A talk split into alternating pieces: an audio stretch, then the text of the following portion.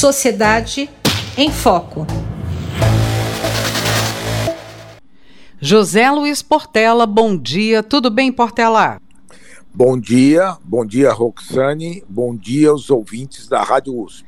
Vamos lá, Portela, o assunto para abrir a semana é Orçamento 2024. É disso que nós vamos tratar hoje. Para zerar o déficit público em 2024, o governo vai precisar de 168 bilhões em novas receitas. O anúncio foi feito pela ministra do Planejamento, Simone Tebet, e o ministro da Fazenda, Fernando Haddad, já admitiu que é difícil a meta. Ele admitiu, disse: olha, é difícil chegar, zerar déficit fiscal em 2024, porém, ele afirmou que a proposta para o orçamento do próximo ano será enviada ao Congresso sem essa previsão. Então é uma meta, mas não está ali expresso no orçamento. Então, pergunta que te faço é: vai ser possível fechar essa conta em 2024 e que impacto isso vai ter, né? Porque o governo tem que fazer no ano que vem, incluindo políticas públicas. Exatamente. É, na verdade, o orçamento é o pai de todas as políticas públicas. Não, eu acho que não vai fechar em condições normais de temperatura e pressão. Então, para que isso haja uma possibilidade de fechamento, teria que ocorrer duas coisas. Ou o governo vai fazer uma arrecadação extra, ou aumento de imposto temporário, ou ele vai acabar mexendo com alguma coisa fora do padrão Quer dizer, de uma certa forma, vai dar um drible no arcabouço fiscal, vai dar um drible nessa questão tributária, ou ele vai ter que inventar alguma coisa para gastar menos, o que é muito difícil, em termos até do que ele está prometendo, ah, as coisas como elas estão acontecendo, no sentido de haver mais expansão de gastos e compromissos com coisas novas. Então, a, a primeira resposta objetiva é não, não vai. E a minha opinião é que ele vai acabar uh, dando algum drible. Uhum, uhum. Isto causa um grau de incerteza muito grande, que é a pior coisa que tem no Brasil, porque à medida que tem incerteza, nós já falamos isso outra vez, você não tem aquilo que Keynes chamou de demanda efetiva. O empresário começa a ficar com medo de botar o dinheiro dele. Então isso leva a uma recessão, a um período menos expansivo do que se imagina, porque o empresário só coloca os recursos quando ele tem uma razoável dose de segurança de que esses recursos vão render mais do que se estiverem aplicados no banco. Então, eu acho que isso vai levar a uma insegurança das políticas públicas no primeiro momento ou depois algum tipo de ativação dessas políticas através de um drible. Então, você vai passa a ter não a incerteza, mas a desconfiança no governo. Eu não sei porque o Haddad caiu nessa armadilha. Quem o primeiro que caiu nisso foi o Paulo Guedes do governo passado, que disse que ia zerar o déficit em um ano. E depois não só não zerou, como complicou a situação. Ele disse também que ia vender um trilhão, sempre aquela ideia vamos vender um trilhão de patrimônio, etc. e tal, e acabou não vendendo nem 100, 100 bilhões.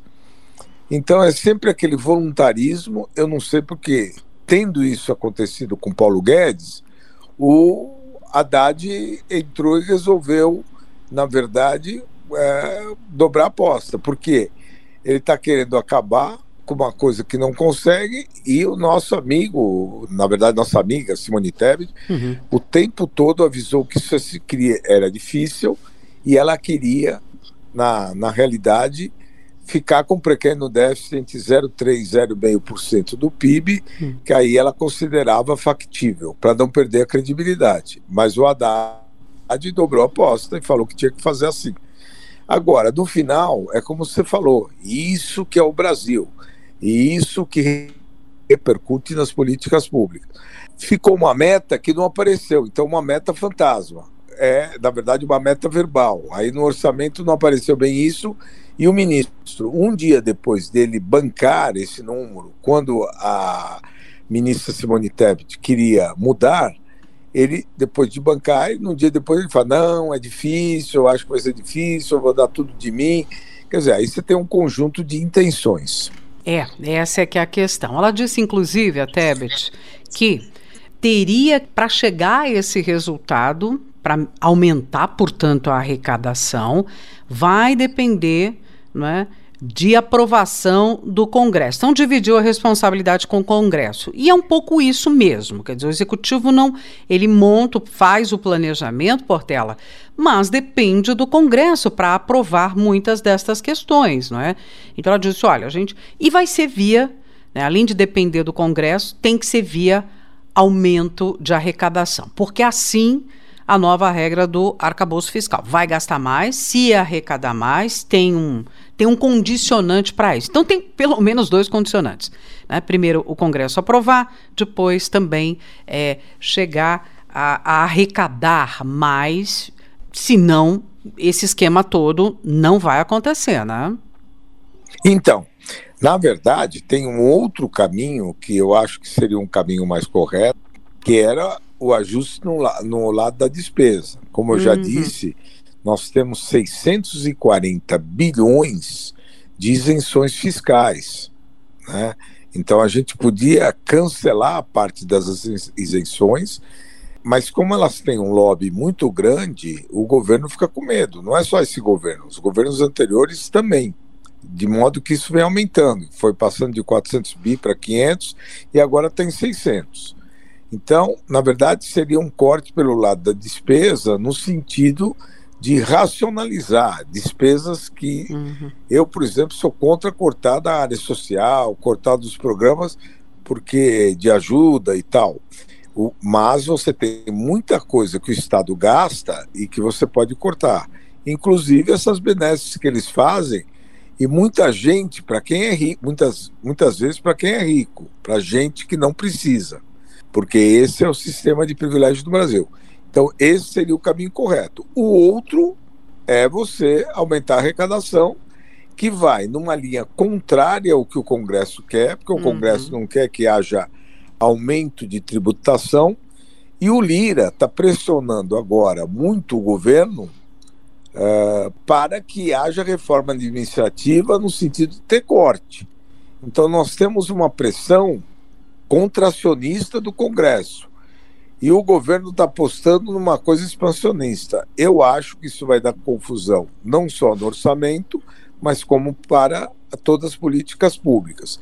E isso é uma coisa muito ruim. Se imaginava que agora, no novo governo, você ia acertar o orçamento, até porque nós tivemos, antes do governo entrar, no final do ano, naquela fase de transição, governo já eleito, mas ainda era o Bolsonaro presidente, houve aí a PEC da transição, que botou um, baita dinheiro no governo, porque você, uh, a lógica foi de que houve vários gastos no governo Bolsonaro que se tinha que cobrir.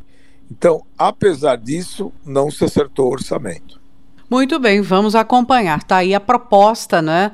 Ele disse: temos o desafio, não negamos o desafio mas Tebet parece com os pés um pouco mais no chão, né? Dizendo, olha, depende de muita coisa ainda, é só uma intenção, né? Vamos acompanhar. José Luiz Portela, com a gente sempre às segundas, doutor em História Econômica pela Faculdade de Filosofia, Letras e Ciências Humanas da USP, também pesquisador do Instituto de Estudos Avançados. Muito obrigada, Portela, e boa semana para você. Uma boa semana para você e um grande abraço e boa semana aos ouvintes da Rádio USP na Semana da Pátria. Um abraço. Sociedade em Foco.